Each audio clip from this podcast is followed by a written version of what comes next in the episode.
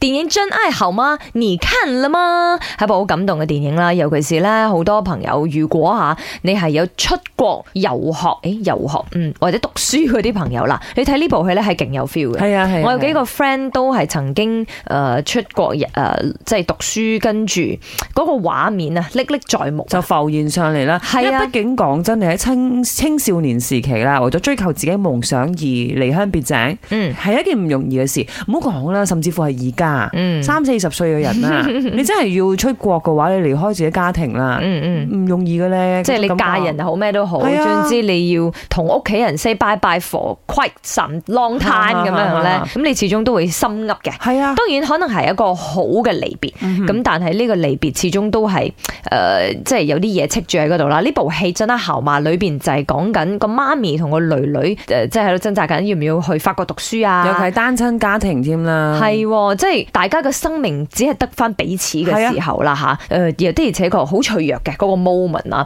誒、我哋今日就行比較感性嘅路線之餘咧，都可以搞笑嘅。點解咧？誒、因為過年 啊嘛都係咪好多人反叛期嘅時候咧， 啊即係講緊中學又好，college 又好，的而且確係比較比較壞蛋少少 嘅。咁你有冇做過一啲瞞住媽咪嘅事咧？其實電影裏邊都有嘅，因為個女主角嗯咧，佢喺考法國嘅大學嘅時候咧，佢係瞞住媽咪嘅，佢係收到入學通知，媽咪睇到嘅時候先至知嘅。嗯咁啊，當然咧都要問翻大家，即係即係瞞媽咪嘅事啦，因嗯為都知我百厭噶啦 嚇，有嘅我好多。好多，我都好好多，即係好細埃嘅。譬如明明係同誒男仔出去 咁，但係原來即係同媽咪講嘅版本就係同女仔出去，即係咁嗰啲樣咯係中學時期嘅事啦，啊大係個咗而家佢最驚你就係唔同男仔出 街，咁另一個我諗我呃得最多嘅就係買新嘢咯， 哦買咗好多。嗰啲新包包啊、啊衫啊嗰啲咧，就唔敢俾佢知呢而啲咯。家我都會嘅嗯哼即係我 shopping 嘅時候啦，我都哦睇緊餸嘅咁啊，睇緊餸嘅睇緊餸嘅咁啊，你媽聽到咁點啊？而家未起身啩應該。